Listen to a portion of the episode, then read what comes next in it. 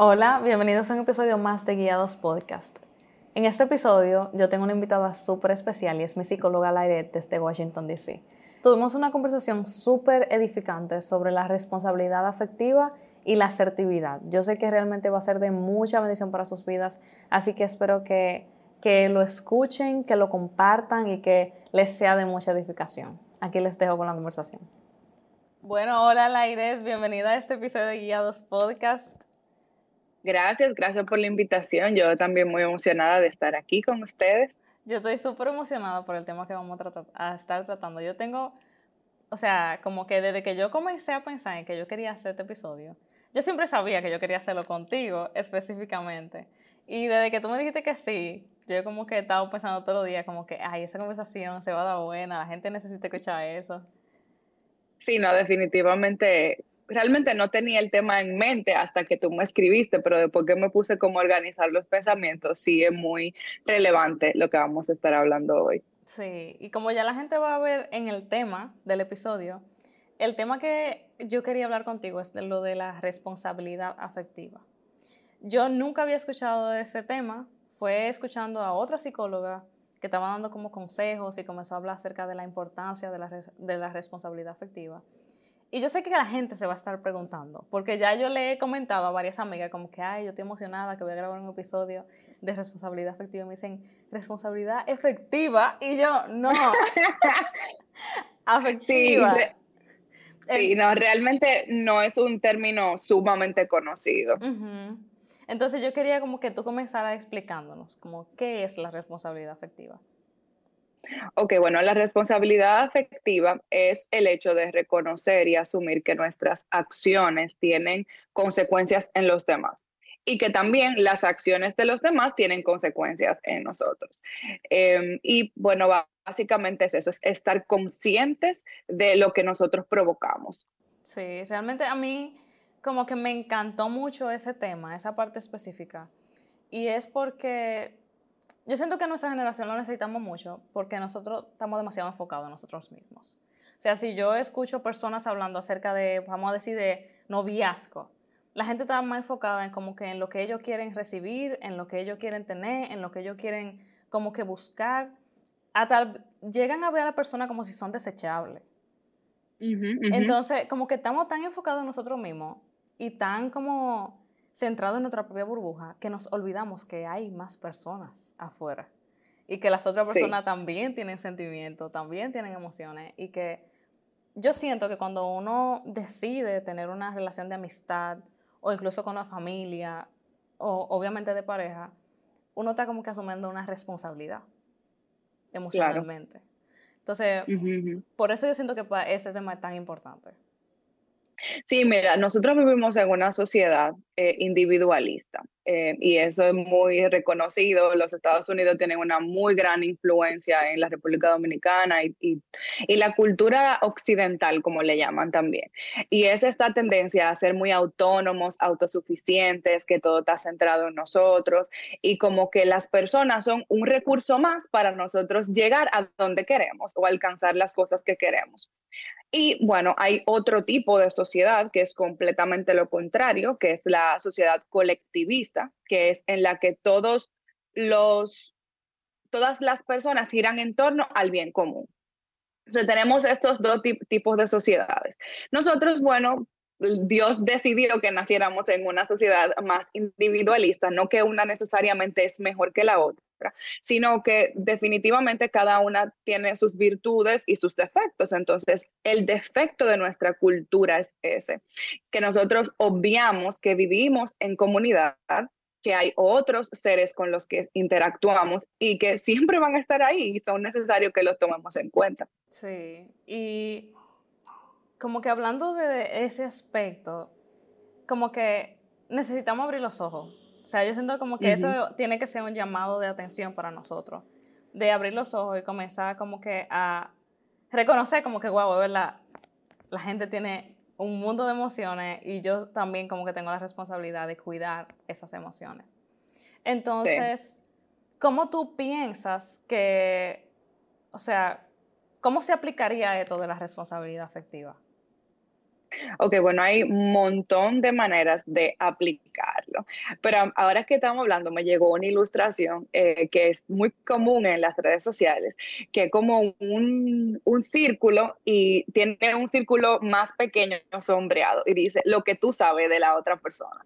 Lo que tú sabes es el círculo pequeño y todo lo que tú no sabes es el círculo más grande. Realmente eso pasa con las personas con las que nosotros interactuamos. Nosotros tenemos una pequeña, diminuta parte de lo que esa persona es que nosotros conocemos. Y viceversa, también las personas solamente conocen una diminuta, diminuta parte de quienes nosotros somos. Entonces, si yo te pudiera decir de una manera súper sencilla cómo empezar a practicar la responsabilidad afectiva es ser lo suficientemente humildes para reconocer eso yo no sé todo lo que le está pasando a esta persona. Yo tengo que ser cuidadoso y al mismo tiempo también curioso, eh, comprensivo o comprensiva, ¿verdad? De qué, de qué es todo lo que esta persona no está mostrando, qué hay detrás de esa cara, qué hay detrás de esa máscara que muchas veces las personas se ponen en sus interacciones sociales. Eh, porque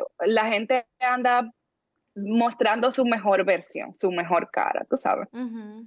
Y yo diría que principal, hay muchas maneras específicas que vamos a estar hablando con más detalle en el episodio, pero esa es la primera cosa que yo te diría, como el, la mentalidad de, ok, yo no conozco todo de esta persona, yo no puedo venir asumiendo, yo tengo que ser cuidadoso, hay cosas que yo no sé. Tú diciendo eso me recordó de algo que me pasó a mí y fue que antes yo luchaba mucho como con el enojo y luchaba mucho con como que explotar y decía cosas hirientes sin pensar y después me arrepentía. Pero yo recuerdo como que cuando el Señor comenzó a trabajar en mi vida, gracias a Dios, hubo un momento en el que yo me di cuenta como que eso venía de heridas no tratadas mías. O sea, yo tenía como que muchas heridas y eso me hacía como que explotar porque yo no quería. Era como que me, cubriéndome de que me volvieran a hacer lo mismo. Exacto. Entonces, cuando yo me di cuenta de eso, que yo pude como bajar la guardia y darme cuenta de que a mí me hicieron un daño con muchas palabras y el daño que yo podía hacerle a otras personas con, con, otras, con mis palabras, fue como cuando yo comencé a ser más consciente de que yo tenía que cuidar mis palabras hacia las otras personas y yo siento que el ser consciente de mis emociones y el ser consciente de, bueno, lo que a mí me pasó, el daño que a mí me hicieron, me ayudó también como que a ser consciente de, como le dicen los psicólogos, creo que le dicen así, como que el mundo, de, el mundo emocional, el mundo de emociones que tiene la otra persona. Entonces, yo comencé a ser más consciente con eso, fue como en mi relación con Moisés. Como, ok, ya yo sé que cuando yo me enoje yo no puedo decirle la misma cosa porque yo no quiero que eso le provoque esas emociones. O hacer más consciente, por ejemplo, yo no voy a, decirle que no vaya a tal lugar porque yo no quiero, sino que, o sea, como que yo le voy a decir, eh, ¿cómo te explico? Era como que yo me di cuenta que yo solía a veces ser como manipuladora para que hiciera la cosa que yo quería. Mm. Entonces, ahí yo comencé a decir como que en verdad yo no puedo ser así si él quiere ir para allá, que vaya, aunque yo no quiero. Entonces, como que a manejarme yo mis emociones para no afectar las emociones de Moisés. Entonces, yo siento que sin darme cuenta, sin saber que eso era responsabilidad afectiva, yo comencé a practicarlo de esa forma. Y a mí lo que me ayudó mucho fue eso de ser consciente de el daño que yo no quería causar en otra persona porque a mí me lo habían causado. Sí, mira, ahora que tú hablas de eso, em, usualmente la agresividad, la agresión, es un subproducto del dolor. Eso que tú decías, como que tú tenías una herida y para tú cuidarte de que no te pasara lo mismo, tú como que te defendía o eras agresiva. Y eso que tú, que te pasó de tú identificarlo, es un autoconocimiento. Cuando nosotros nos autoconocemos, es que podemos ser un poquito más honestas con nosotras mismas de por qué yo estoy haciendo lo que estoy haciendo. ¿De dónde está viniendo esto? ¿Esto es correcto delante de los ojos de Dios o esto es incluso correcto socialmente, políticamente, y uno puede empezar a ser más responsable. Porque a veces cuando uno no sabe que está haciendo cosas, porque a veces es literalmente ignorancia, es desconocimiento. Cuando uno no sabe que está haciendo cosas, uno no se puede hacer responsable. Hasta que viene otra persona y te dice, di que mira, esto que tú hiciste a mí me dolió o a mí no me gustó o tú te estás comportando de una manera que no es correcta. O sea, ahí es que uno dice como que, oh, oh, me doy cuenta. Entonces, en ese momento las personas tienen dos posibles reacciones. O ponerse a la defensiva, otra vez lo que estábamos hablando, un subproducto del dolor, o tomar responsabilidad de sus actos. Es verdad, yo hablé así, es verdad, yo reaccioné así, es verdad, yo hice eso, no conscientemente, pero lo hice anyways. Entonces, ¿qué yo tengo que hacer? Bueno, disculparme, arrepentirme si es necesario y cambiar en el futuro. Y yo pienso que esa parte de la responsabilidad afectiva es un proceso. O sea, como que uno va aprendiendo a volverse responsable. O sea, como que no es un todo o nada. Hay áreas en las que quizá tú sí eres muy responsable y otras cosas en las que Dios poco a poco, por ejemplo, con episodios como estos o con gente alrededor, te va despertando a realidades. Definitivamente. Y hablando de eso, por ejemplo, o sea, uno puede ser irresponsable afectivamente cuando uno, bueno, obviamente no le, como que no le da importancia a las emociones de los demás. Pero, o sea, yo he escuchado mucho, por ejemplo, del ghosting.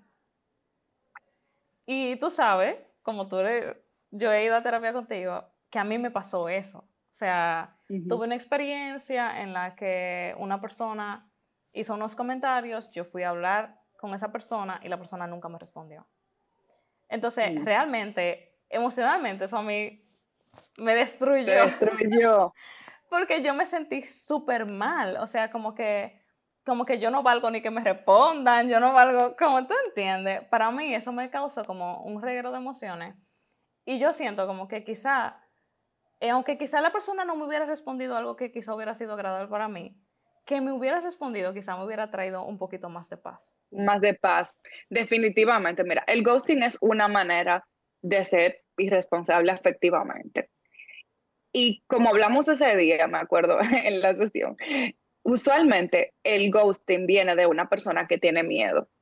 A veces uno asume que es como de mala intención y puede ser, ¿verdad? O sea, hay gente que puede tener mala intención, pero en general las personas que evitan conversaciones difíciles, como por ejemplo eh, terminar una relación. En vez de terminar, se desaparecen. O por ejemplo, decirte que tú eh, la heriste o que, o que se enojó contigo, que tú hiciste cualquier otra cosa. En vez de tener esa conversación difícil, ¿qué es más fácil? Desaparecerse evadir, evitar.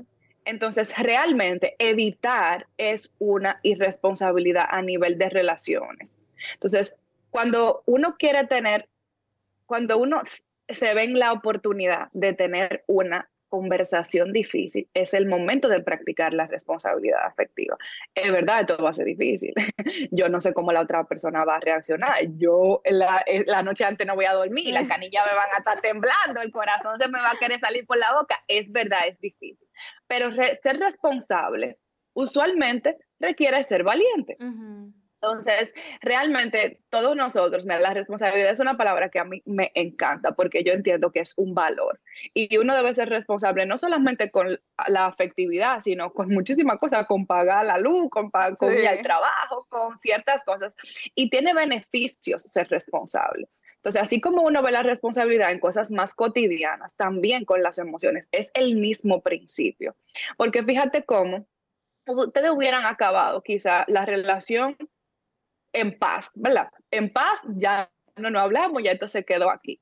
O en paz se resolvió el problema. Ahora que hablamos de eso, pues, te voy a hacer un cuentico que a mí me pasó también. Una vez yo tenía una, una, ella sí es mi amiga porque nosotras hablamos del tema. Okay. Eh, yo eh, la buscaba para ir al trabajo de camino.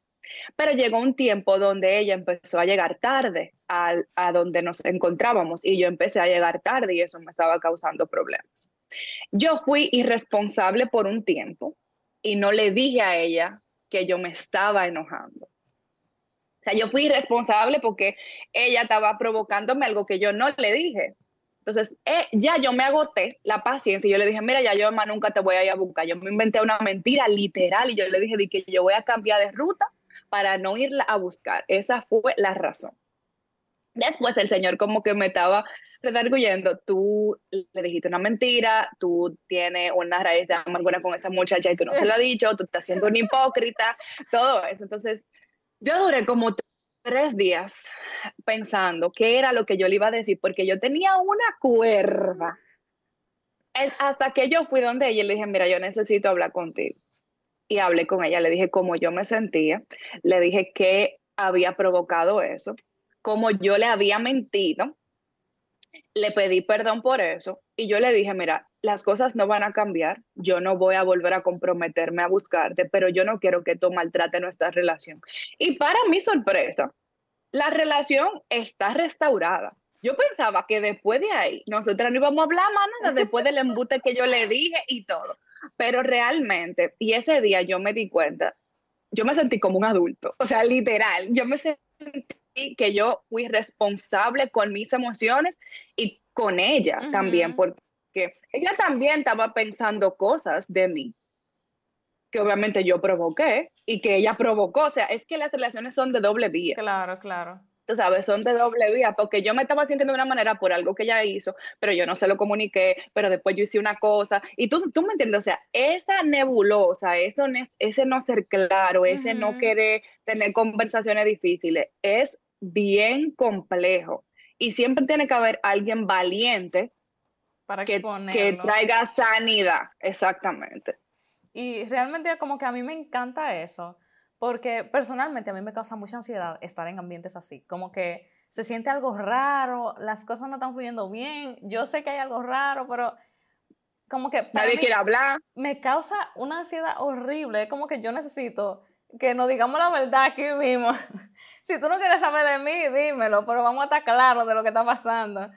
Entonces, para mí es como que súper valiente, como tú dices, el hecho de poder aclarar las cosas.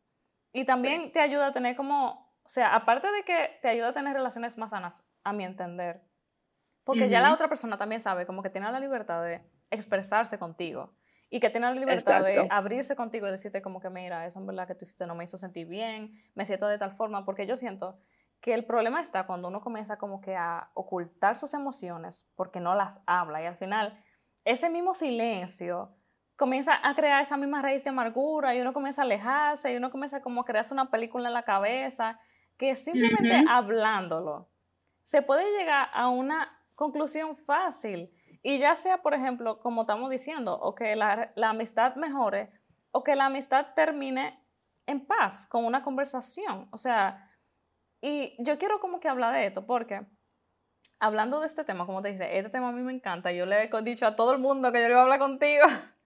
Entonces, yo estaba hablando con una persona de este tema y esa persona me preguntó como que, mira, eh, a mí me está pasando una situación, ella me dijo, de que una persona me humilla. Cuando, o sea, como cuando estamos en un grupo de amistad, de, en un grupo de, gente, esa persona comienza a hacer comentarios hirientes acerca de mí.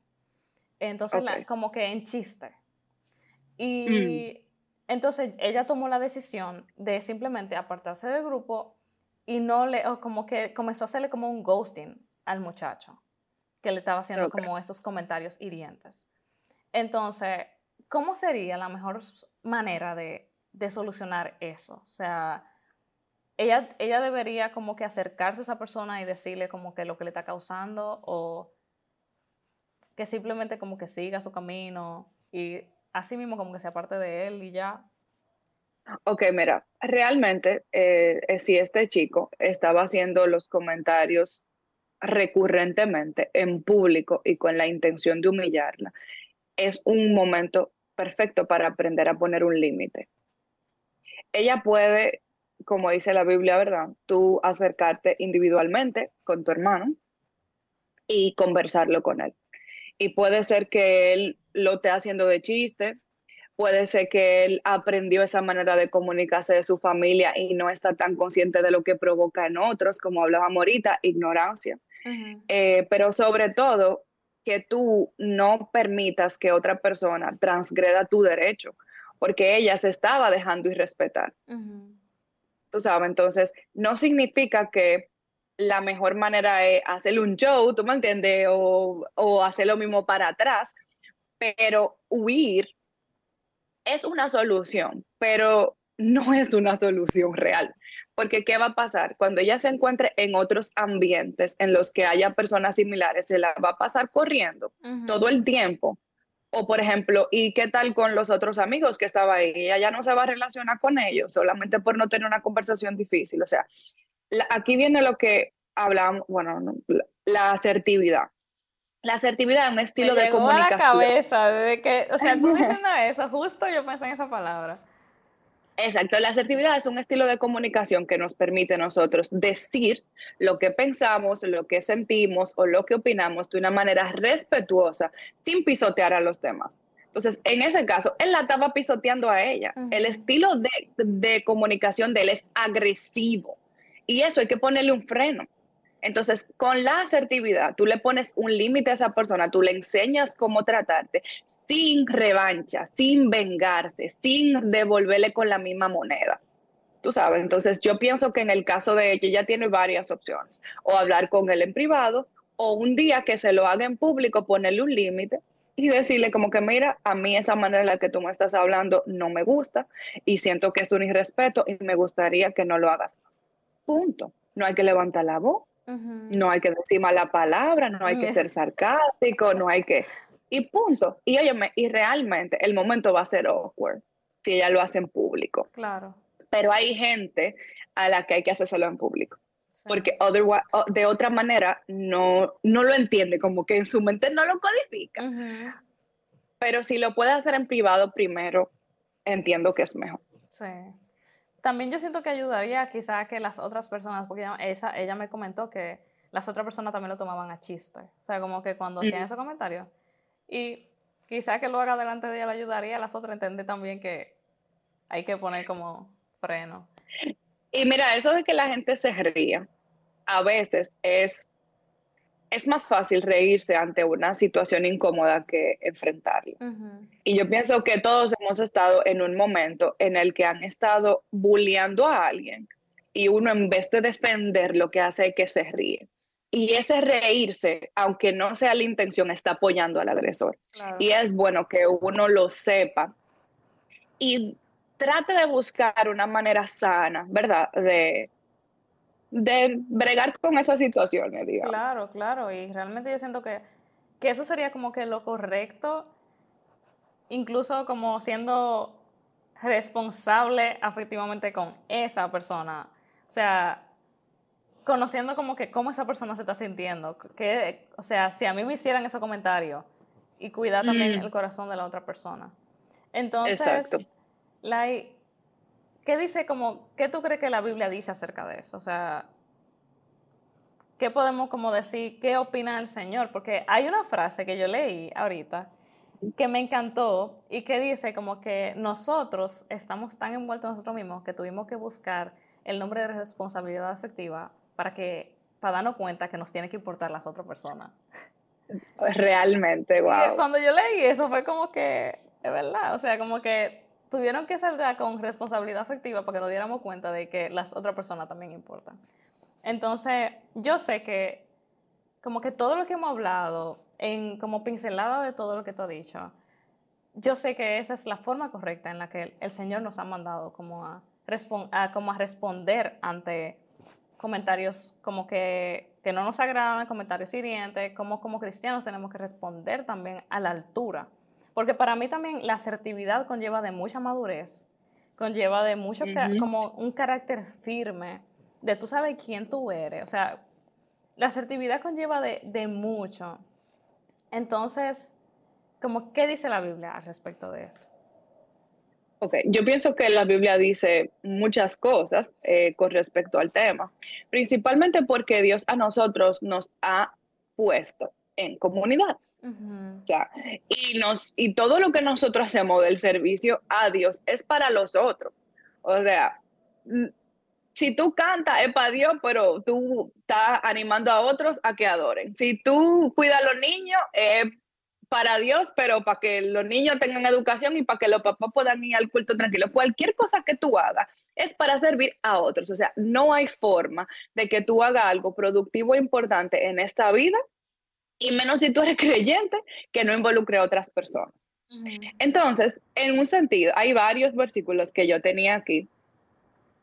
El primero está en Romanos 14, del 11 al 17, son muchos versículos, pero ese es el contexto en el que Pablo le está diciendo a los romanos que tengamos en cuenta que ningún hermano tropiece por causa de nosotros, en el que está hablando si, si tu bebida y comida es ocasión de caer, no coma ni beba eso, si tu hermano va a caer por eso, porque al final del día, eh, Dios, el reino de los cielos es más importante que comer o beber, sí, sí, no, ¿verdad? Lo importante es practicar la justicia y la paz. en ese sentido, y Pablo le decía a, a ellos, si tú estás tranquilo, con que lo que tú bebes y lo que tú comes es para Dios, está muy bien. Pero si eso le de tropiezo a tu hermano, no lo haga delante de él.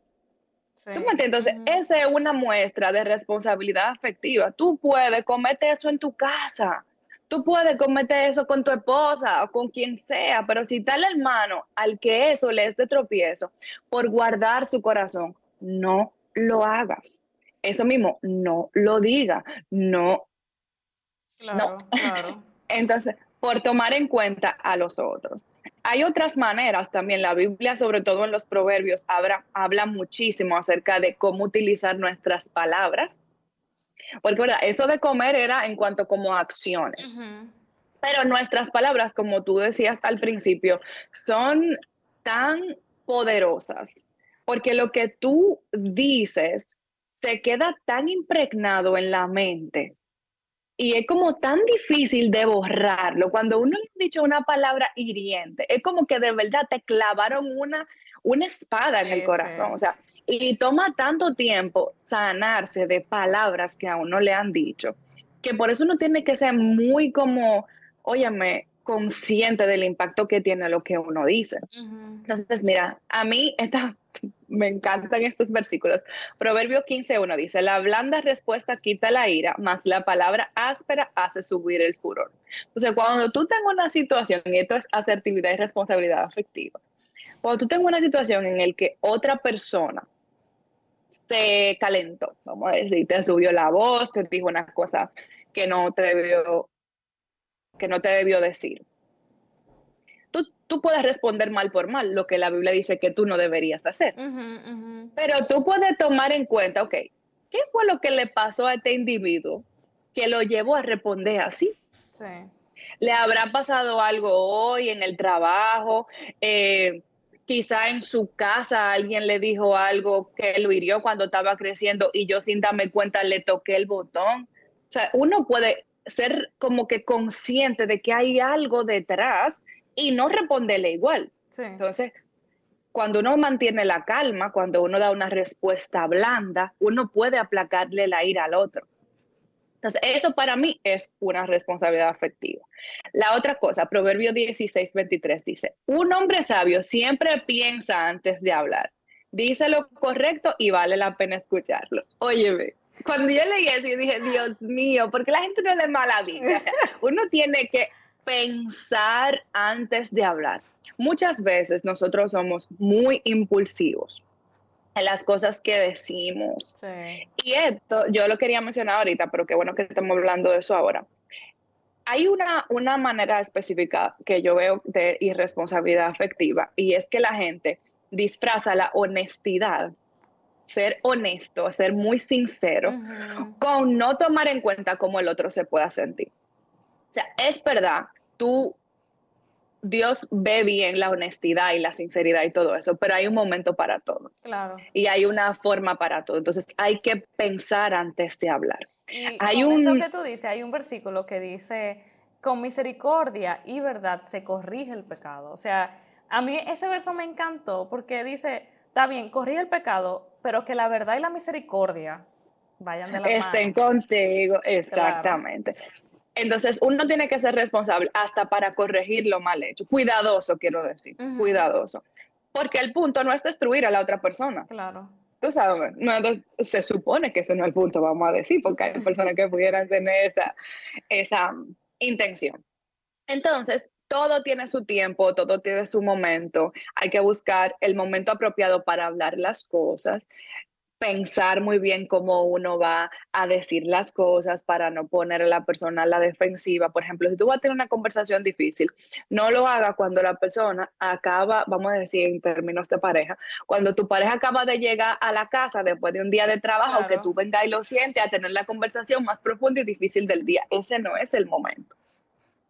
Tú sabes, el día que tú sabes que él tiene un problema con el jefe o que están corto de dinero o que tuvo un problema con la familia o que el niño tuvo una dificultad en el colegio, ese no es el día de tener una conversación difícil.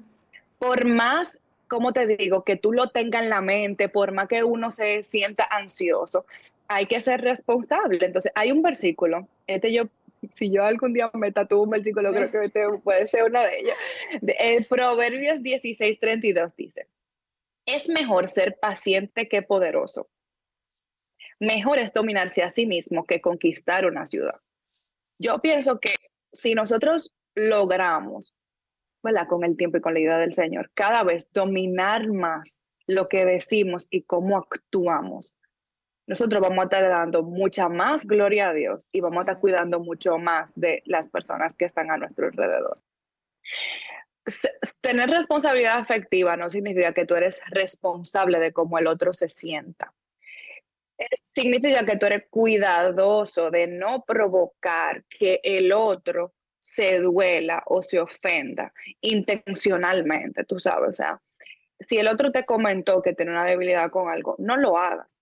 Claro, porque al final del día, cada quien es responsable de sus emociones. Como tú decías ahorita, cada quien es responsable de sus emociones porque nuestras emociones nacen de cómo nosotros pensamos, de cómo interpretamos las cosas o incluso de heridas del pasado. Entonces, como una línea tan delicada y fina entre yo te cuido, pero tú eres responsable de tus actos. Entonces, aquí es que yo entiendo que está como el balance perfecto de vivir en sociedad, porque al mismo tiempo tú me cuidas y yo soy responsable de mis actos. Entonces, cuando llegamos a ese punto, podemos llegar a relaciones más sanas y cada vez más profundas, como tú decías. Mientras más conversaciones difíciles yo tengo, más en, más en intimidad yo crezco con esa persona, más se fortalece esa relación, no lo contrario.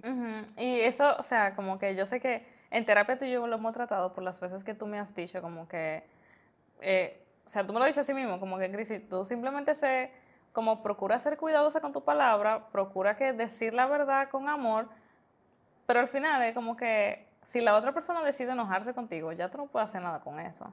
Si la otra persona decide tomarlo mal, ya esa no es tu responsabilidad porque tú lo hiciste de la manera correcta, ahora la otra persona decide cómo lo toma.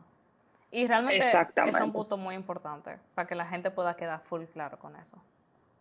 Y con eso que tú dices, no me recuerda mucho a Santiago, cuando habla de la lengua y dice eso mismo, como mm. que el hombre capaz de refrenar su lengua es capaz de tener dominio sobre su cuerpo entero y es perfecto delante de Dios. Mm. Y realmente habla de como de lo difícil que es uno refrenarse. Y con todo esto que tú hablas, me recuerda mucho también como el Gálatas 5 cuando habla del fruto del espíritu. O sea, el fruto de la carne, que es los impulsos que nosotros mismos tenemos, de explotar de la ira, de pelear, de división, de guardar rencor hacia la otra persona pero al final, lo que Pablo nos dice es como que los que siguen a Cristo han crucificado esos deseos. Entonces, como que, y eso a mí del fruto del Espíritu me ha estado dando tan duro, porque es como que constantemente el Señor diciéndome como que, Cristi, muere a eso para que el fruto del Espíritu se pueda formar en tu vida y el amor, paz, gozo, paciencia, Dios lo pueda como hacer crecer. De que Dios nos puso en comunidad y al final Dios nos creó en comunidad para vivir para su gloria, pero también para mostrar a los otros quién Él es, para que nosotros podamos darle gloria a Él. Entonces, es importante para vivir en comunidad. O sea, es verdad que la gente dice que, que la gente es difícil, es verdad. O sea, nosotros mismos somos difíciles. A mí me ha pasado que hay días que yo no me soporto a mí misma. yo no sé si a ti te ha pasado eso, pero por ejemplo, el sábado yo le estaba como dije a Moisés, ora por mí. Porque mira, porque él me estaba diciendo, tú te molestas conmigo. Yo dije, yo no te molesta contigo. Mi problema es conmigo y con el mundo. Entonces, ora por mí porque hoy yo no me aguanto ni a mí misma. Y si a veces uno tiene como que esas luchas, es como el mundo emocional de la otra persona es así tan profundo como el de nosotros.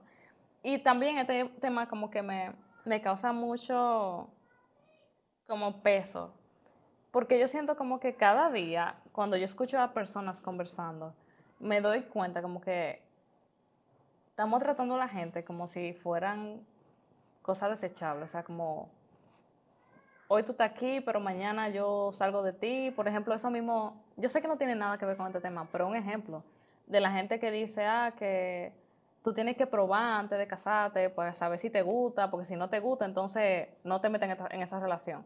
Como si la gente es tan desechable que nada más te tiene que producir placer a ti, porque si no te produce placer a ti, tú la vas a votar. Y yo siento que parece que estamos tan dañados como generación.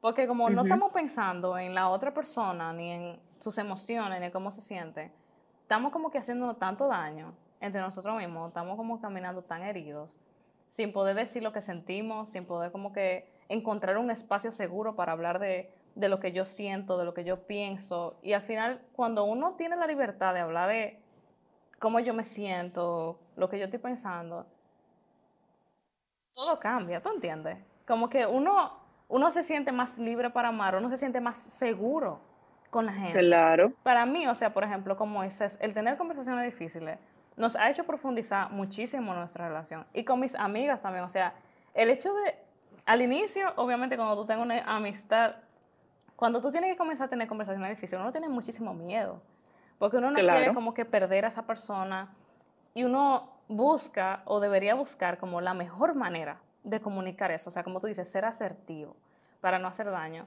Y eso me ha hecho como profundizar muchísimo en la amistad que yo tengo con ellas. Las estadísticas dicen que las mejores relaciones sexuales no son las primeras.